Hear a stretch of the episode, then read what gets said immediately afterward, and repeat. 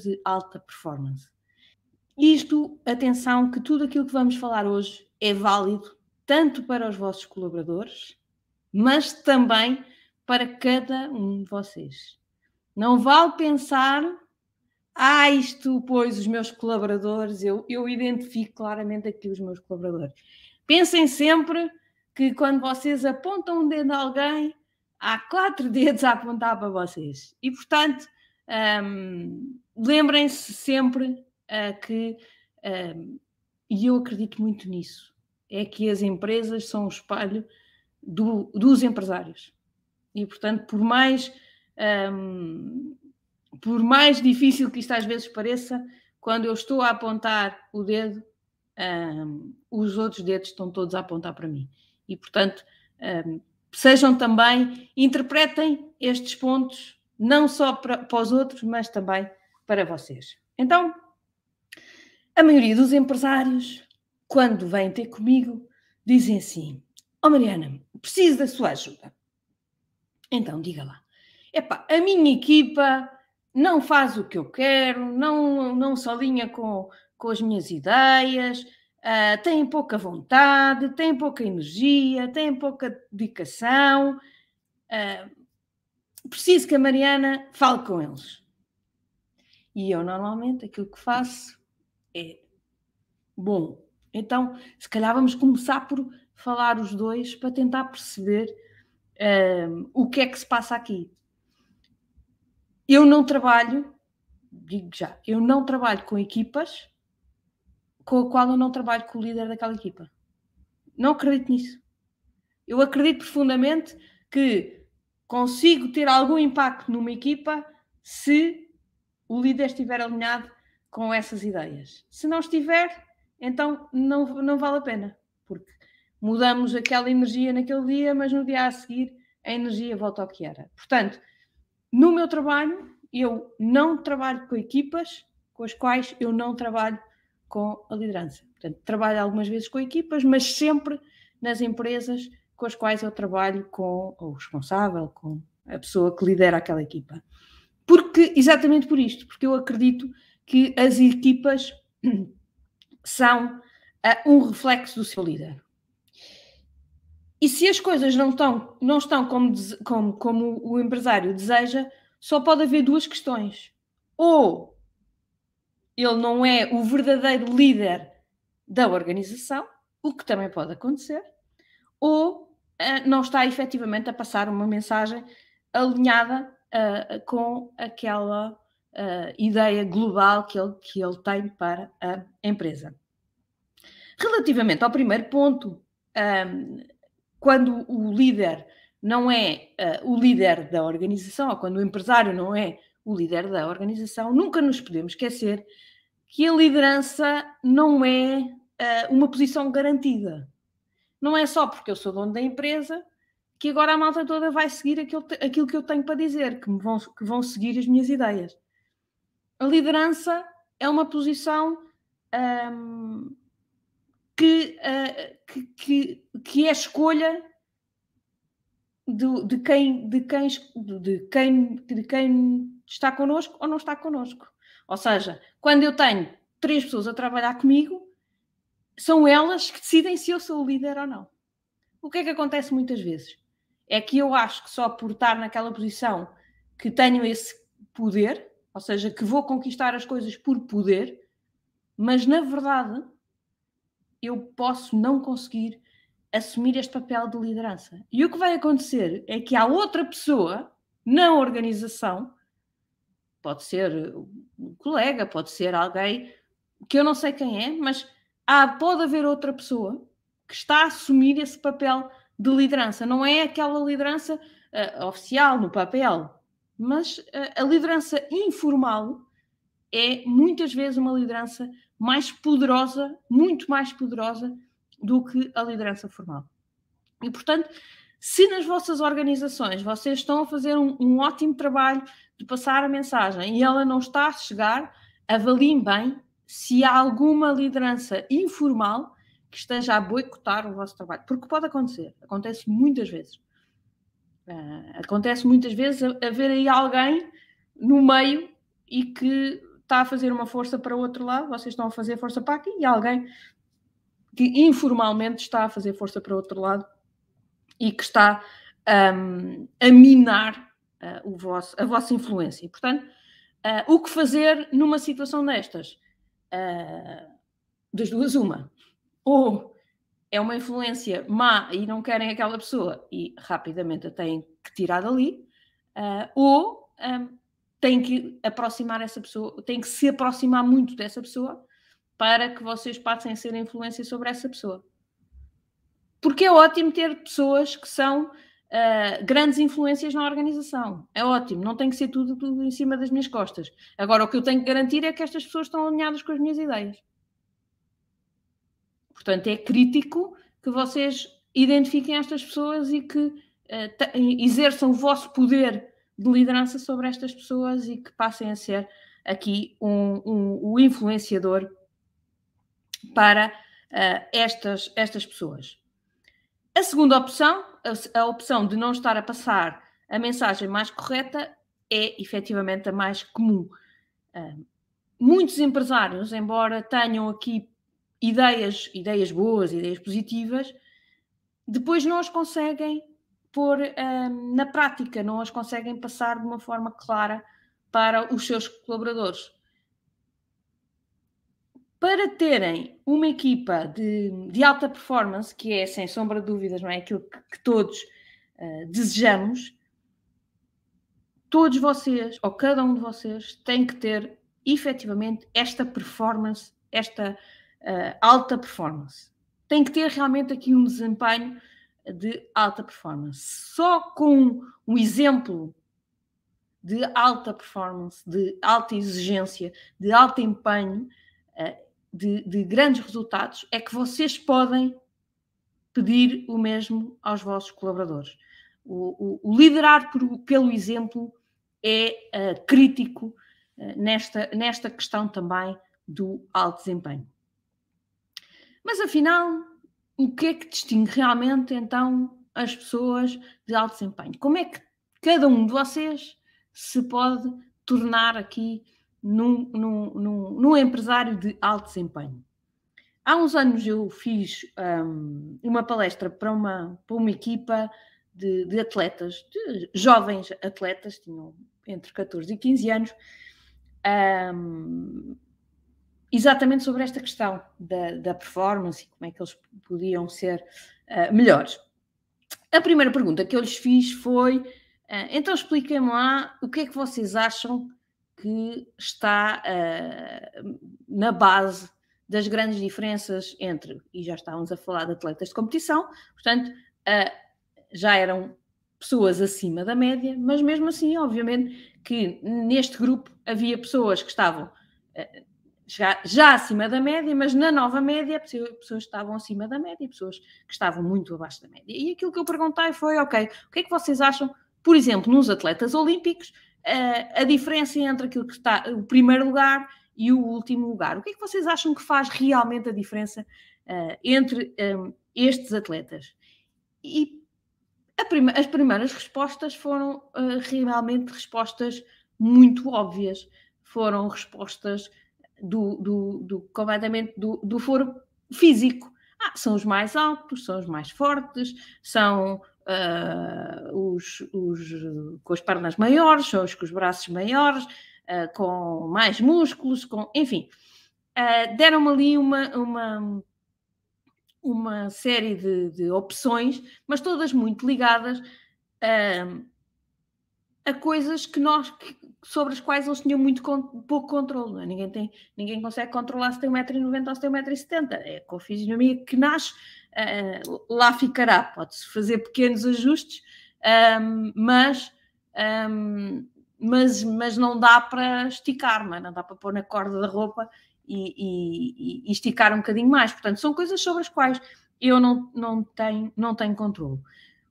Mas para eliminar esta ideia, um, eu um, mostrei-lhes rapida, mostrei rapidamente alguns exemplos de atletas uh, olímpicos medalhados uh, e, portanto, do topo, do topo, do topo, que não tinham estas complexas, não, não tinham a complexão física acima da, da média e, e, comparei-os. Uh, Lembro-me, por exemplo, de um pódio uh, de, da natação que era muito engraçado porque era um chinês que estava em primeiro lugar e um americano que estava em segundo lugar e eram da mesma altura no pódio.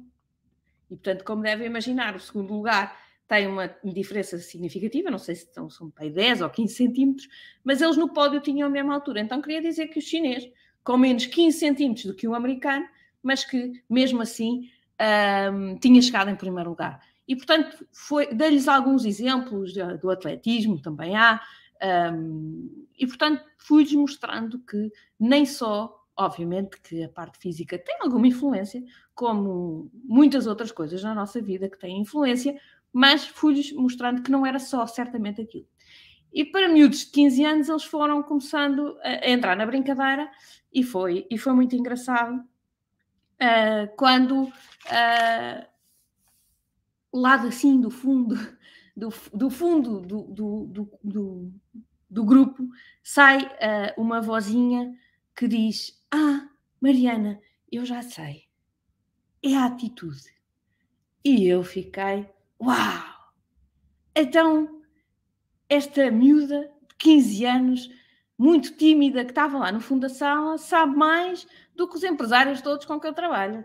Porque os empresários, quando eu lhes pergunto o que é que faz diferença uh, e porque é que as coisas não estão a acontecer, eles arranjam sempre um monte de desculpas do tempo e do sol e da economia e do governo e do, e do Covid e do tantas tantas desculpas que os empresários com que eu trabalho me põem em cima da mesa, mas afinal o que faz mesmo, mesmo a diferença um, é um, a atitude. Pois é, uh, eu também concordo que mais do que tudo o resto, a nossa atitude, a nossa mentalidade, a forma como nós encaramos uh, a vida, os desafios, é que faz de nós realmente pessoas de alta performance ou uh, pessoas de, de, médio desempenho ou até mesmo pessoas de fraco desempenho. Um, tudo o resto se consegue ultrapassar. Tudo o resto uh, eu consigo uh, pôr para trás das costas desde que tenha esta atitude certa. Então, a primeira coisa que eu acho que é muito importante nós avaliarmos, quer em nós, quer em todos os nossos colaboradores, é aquilo que um, eu dou o nome de alienação versus o envolvimento. Então, o que é isto da alienação? Um, uma pessoa alienada, aquilo a que eu chamo uma pessoa alienada, é uma pessoa que só que faz aquilo que lhe manda. Então, mas isso não é bom fazer aquilo? Não. Uma pessoa só faz aquilo que lhe mandam. Não é bom. É bom, é bom quando eles até são mais ou menos cooperativos, mas só fazerem aquilo que eu mando não é bom. Porquê? Porque estão sempre à espera da ordem que eu vou dar a seguir. É terrível. Estas pessoas, as pessoas alienadas, fazem a tarefa pela tarefa. Estão preocupados em acabar a tarefa não estão nada preocupados com o resultado daquela tarefa. Será que isto deu bom resultado ou não? Fiz, não fiz? Agora ele que se amanha. Fiz, e ainda por cima fiz como ele mandou. Agora ele que se amanha. Seguem todas as regras, à risca, sem questionar. Está escrito que é assim, então vou fazer assim. É pá, mas não está a sair nada bem. Não quer saber. Está escrito que é assim e eu vou fazer assim. Seguem sempre a segurança, não é? Porquê? Porque lá está, porque se correr mal não fui eu, foi ele. Foi ele que mandou fazer assim. Então estão sempre ali na sua zona de conforto.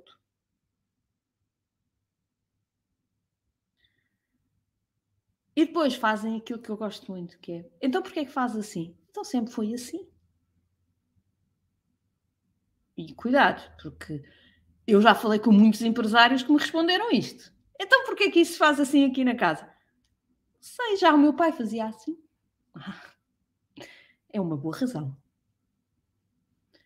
Portanto, uh, esta, esta é, é, o, é a base de pensamento das pessoas alienadas. É o fazer por fazer, é o, o cumprir tudo aquilo que lhe pedem, sem questionar, sem olhar para resultados, sem procurar uh, fazer melhor. O envolvimento é exatamente o contrário. São os que questionam as regras, que, que, que, vivem realmente a empresa, que se sentem parte da empresa, que procuram conhecer o, o, o, o tal propósito, o tal, o, tal, a tal visão do para onde é que estamos a ir, preocupam-se com os resultados, quer individuais, ou seja, são, são pessoas que gostam de prestar contas, quer a si, quer aos outros, mas que estão disponíveis para prestar contas, mas querem também saber os resultados da empresa, querem perceber como é que a sua forma de, de ser, a sua atuação, pode influenciar aqui o, a, a, empresa e o crescimento da empresa. Estão constantemente à procura de melhorar, de uh, crescer, de saber mais. E assumem a responsabilidade por tudo aquilo que fazem. E responsabilidade é a habilidade de encontrar respostas. Ok? São pessoas uh, que procuram as respostas. Quando têm uma, um desafio, estão uh, à procura da resposta. Isto é o, o, significado da palavra responsabilidade, a habilidade de encontrar respostas. Nós normalmente um, damos aqui outro sentido à responsabilidade, uh, mais no campo da, da, da propriedade, mas uh, pelo menos a forma como entendo a responsabilidade é, é isto, é, é, procurar a solução. E agora vem aquele momento em que alguns de vocês estão, estão a pensar: é pá, é isto mesmo, Mariana. Estes malandros são uma cambada de alienados. São todos alienados. E agora é o momento em que eu também vos digo: se os vossos colaboradores estão todos uh, alienados, é porque vocês estão a fazer alguma coisa mal. Algumas perguntas que eu vos posso fazer. Será que uh, vocês um, estão a pedir estas responsabilidades à, um, à vossa equipa? Deixem-me partilhar convosco uh, uma história que aconteceu comigo numa empresa e eu já era diretora uh, na empresa. E, e, e, pronto, começou assim um bocadinho de questionar regras e a empresa não estava preparada para pessoas assim um bocadinho mais, mais, mais na, na idade dos porquês. Um, a certa altura fui chamada à administração. E fui chamada à administração porque efetivamente estava a fazer perguntas mas, mas uh, porquê é que temos que fazer assim? Porquê é que temos que fazer assado? Uh, será que não podíamos uh, fazer de forma diferente? E fui chamado uh, à administração. E foi-me dito com todas as letras, Mariana, tu estás aqui para fazer, não é para pensar. Bom, posso-vos dizer que não fiquei muito mais tempo na empresa, não é? Porque eu, primeiro, achei que estava a ser muito bem paga para fazer e que não era justo.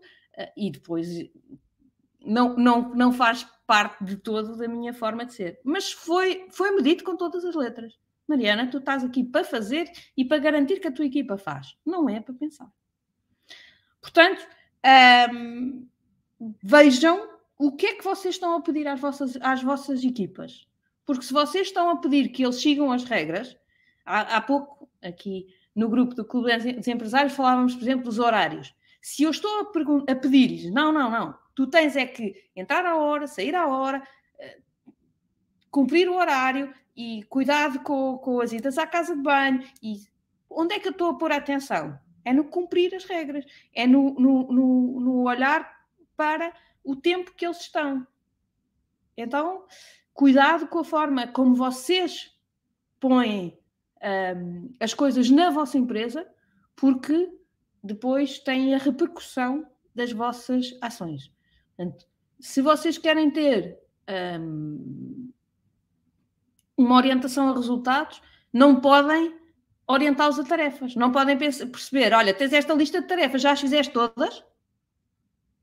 Não é esta a pergunta que eu quero fazer. É quais foram os resultados desta tarefa, quais foram os resultados desta tarefa. Orientar para resultados e não para tarefas. Porque senão eu estou a levá-los para a alienação. Será que vocês estão a pedir contas à vossa equipa? É crítico que todas as pessoas, individualmente e em grupo, tenham métricas para seguir. Para eles perceberem se estão efetivamente a atingir os resultados ou não. Se vocês querem ter pessoas orientadas a resultados, então vocês têm que lhes dar métricas para eles avaliarem esses resultados. Será que vocês estão a, faz, a fazê-los pensar? Ou, se, ou vocês estão-lhes a dar as respostas? O meu querido pai, desde que eu era pequenina, que dizia: Minha filha, eu não te vou dar o peixe, eu vou-te ensinar a pescar. E às vezes, o oh, pai, está bem, mas dá lá o peixe, que é mais fácil. O pai não quer saber pescar. Não, não, não, não. Eu vou-te ensinar a pescar. E hoje só lhe posso agradecer. Só lhe posso agradecer porque efetivamente hum, foi graças a algumas aparentes dificuldades que ele me foi criando, que na altura me deixava um bocadinho chateada, mas que hoje se calhar sou como sou. Porque tive que ir à procura das respostas, porque tive que hum, fazer por mim. Eu sei que às vezes nas empresas eh, não é fácil, não é? Porque é muito mais rápido eu chegar lá e dizer, ah, tá bem, deixa estar que eu faço. Porque eu sei como é que se faz. E ele não sabe. E eu, para lhe ensinar, se calhar vou demorar uh, meia hora. E se calhar se fosse eu a fazer, só demorava cinco minutos. É verdade. Mas na próxima vez, ele já vai fazer, se calhar, quase sozinho. Eu já só preciso de dar 10 minutos da minha atenção. E se calhar à terceira ou à quarta, ele já começa a fazer sozinho e eu estou livre. Portanto, é crítico vocês uh, não lhes dar, ensiná-los a pescar e fazê-los pensar. Quando vocês perguntam, quando eles chegam ao pé de vocês com um problema, é? vocês, em vez de lhes dar a solução, podem lhe dizer: um, Tens alguma solução pensada? Ah, não. Então, olha, quando vai-te embora. Quando tiveres três soluções, três alternativas, vem ter comigo. E depois nós discutimos as, as três alternativas. E tem mesmo que ser três. Não, não, porque só uma não, há, não dá para pensar. Duas é, é uma ou outra. É, é pouco rico. Três já começa a abrir os horizontes. Portanto, peçam sempre três alternativas de solução. E é uma questão de imaginação. Certeza que para todos os problemas há milhares de soluções. É só uma questão de pensar sobre elas. Portanto, e depois pensem com eles. Orientem-lhes o pensamento porque é que uma é melhor que outra. Mas façam-nos pensar.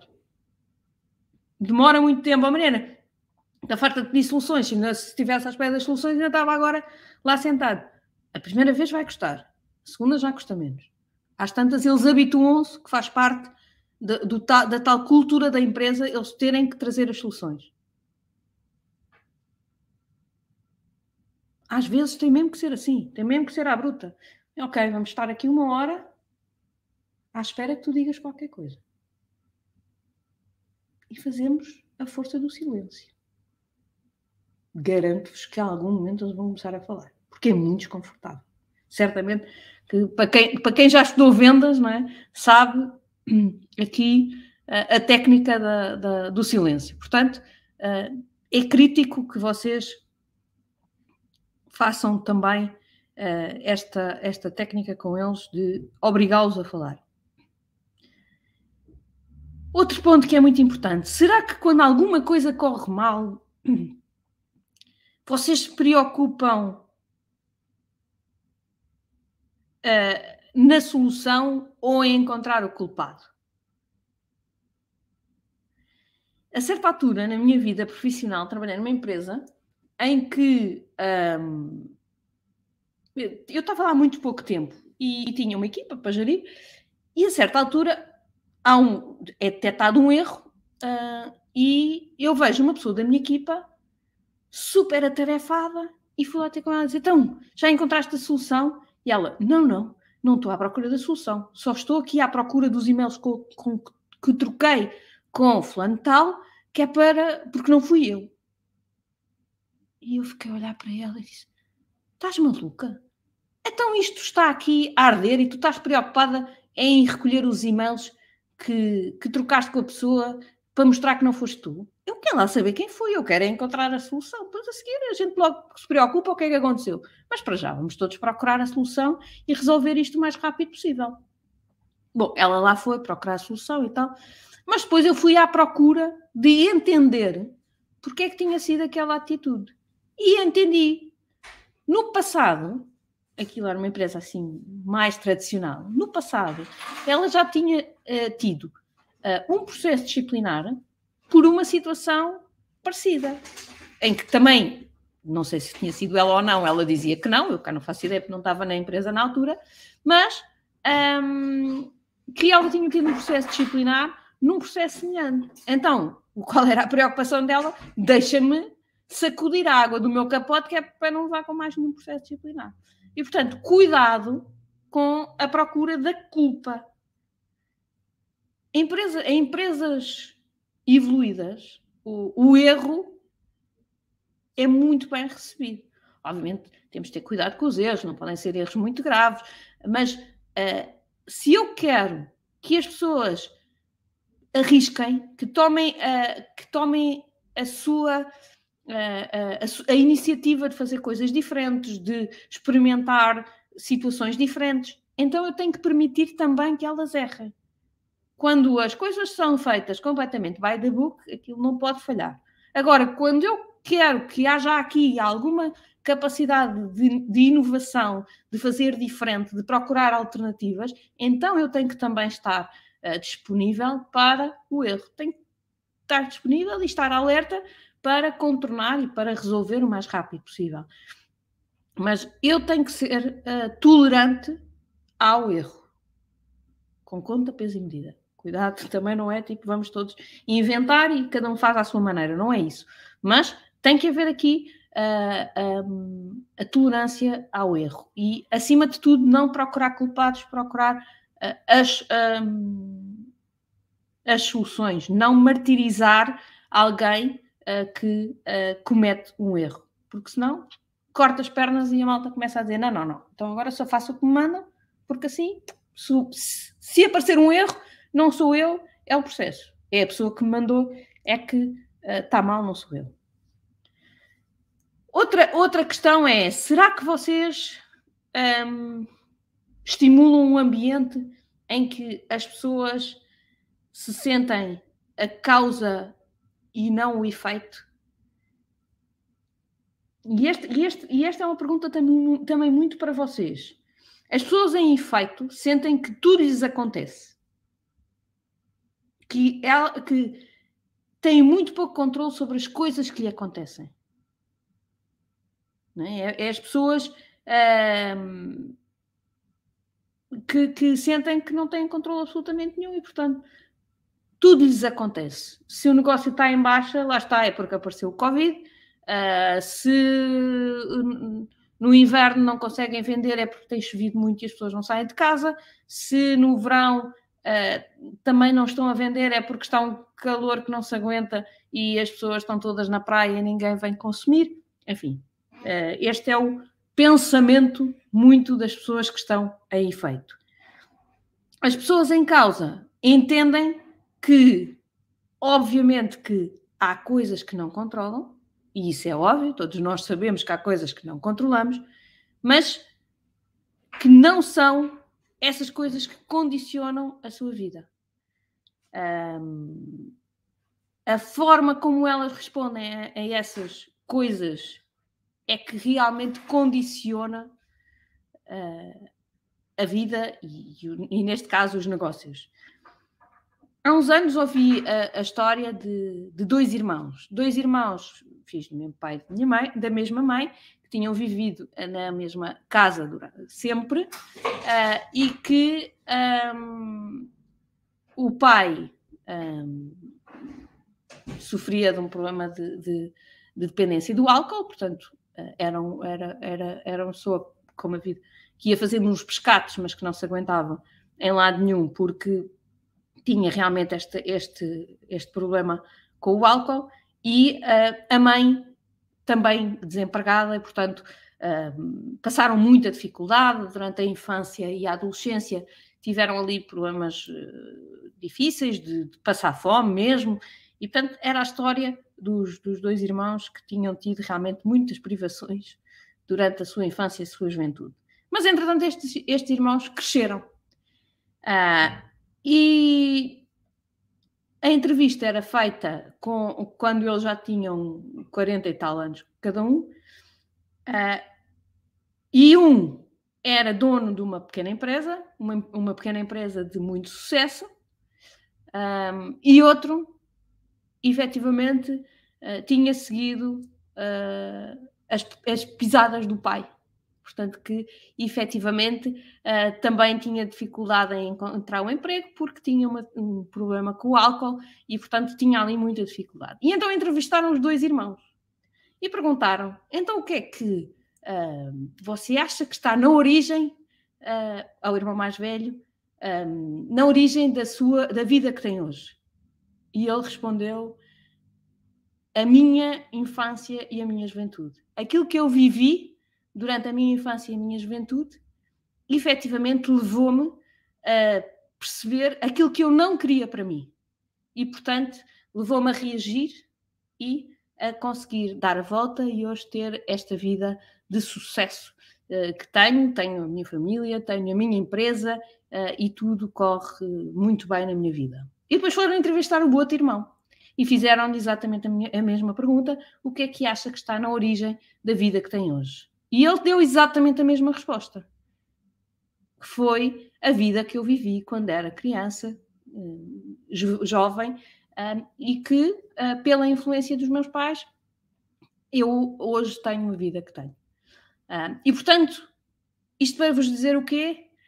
Um, claramente, usou a desculpa daquilo que tinha vivido na infância para justificar o facto de uh, não, não ter agarrado a vida e ter-se deixado levar por aquilo que era a influência dos outros, e o outro irmão que agarrou exatamente na mesma, na mesma base, mas que reagiu de uma forma completamente diferente e, portanto, uh, reagindo uh, às, a, às privações que tinha tido enquanto jovem, disse: Não é isto que eu quero para a minha vida, não é isto que eu quero para os meus filhos, e, portanto, vou ter uma vida diferente. Portanto, com a mesma base, podemos ter atitudes completamente diferentes. Ou seja, não é aquilo que nos acontece, é o que fazemos um, com aquilo que nos acontece que condiciona uh, aquilo um, que nós conseguimos na vida. E, portanto, esta é também a escolha que nós devemos fazer na nossa vida. É se queremos ser uma vítima uma vítima de tudo aquilo que nos acontece, de tudo aquilo que uh, à nossa volta, de todos os obstáculos que nos vão aparecer, e vão aparecer certamente muitos, ou se eu quero ser um vencedor. E se eu quero ser uh, um vencedor, eu vou lutar por aquilo que quero, eu vou ser. Um, vou, ser vou, vou, vou ter aqui o meu, o meu destino, vou ser dono do meu destino e vou lutar uh, independentemente daquilo que, que, me aconteça. Acho que só há um ponto para que ainda não conseguimos eh, resolver, não é? Que é a morte. Todos os outros uh, está na nossa mão uh, controlar e conseguir ultrapassar. Agora, olhando para as vossas organizações, certamente que têm pessoas mais para o lado da vítima, mais para o lado da, da pior performance, e têm outras que estão no outro lado, no lado uh, mais dos vencedores, mais da, da melhor performance.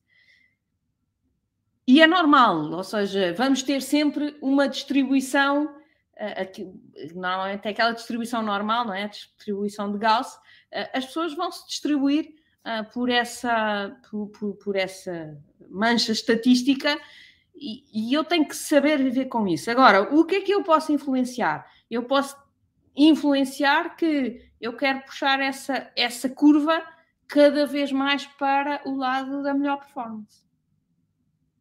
Eu, eu consigo, eu quero conseguir puxar as pessoas aqui mais para um, o lado da, dos vencedores. Vai sempre haver uns melhores, sempre uns piores, mas quanto mais eu puxar a curva para a frente, melhor para, para a minha empresa. E o que é que isso quer dizer? Quer dizer que eu só vou ter pessoas que vão estar sempre super envolvidas e super uh, responsáveis e super prestadoras de contas? Não. Nem, nem nenhum de vocês certamente vai conseguir estar sempre uh, no, no ponto de alta performance. Agora, o que é importante é que vocês vão diminuindo primeiro, o número de vezes que vão ao outro lado, porque todos vamos, todos nós temos aquele momento em que apanhamos, sei lá, uma constipação, uma gripe e nos sabe tão bem estar na caminha a dizer eu sou um desgraçado que me está aqui a doer tanta cabeça e estou tão constipado e estou, não consigo mexer, vou estar aqui no quentinho. Todos nós temos esses momentos. Agora, temos é que ter cada vez menos momentos desses e temos que nos aperceber mais rapidamente que estamos num momento desses para reagir e sair de lá. Porque todos lá vamos. Agora, se eu diminuir o número de vezes que lá vou e o tempo que lá passo, então claramente eu estou a fazer este movimento de me tornar cada vez melhor.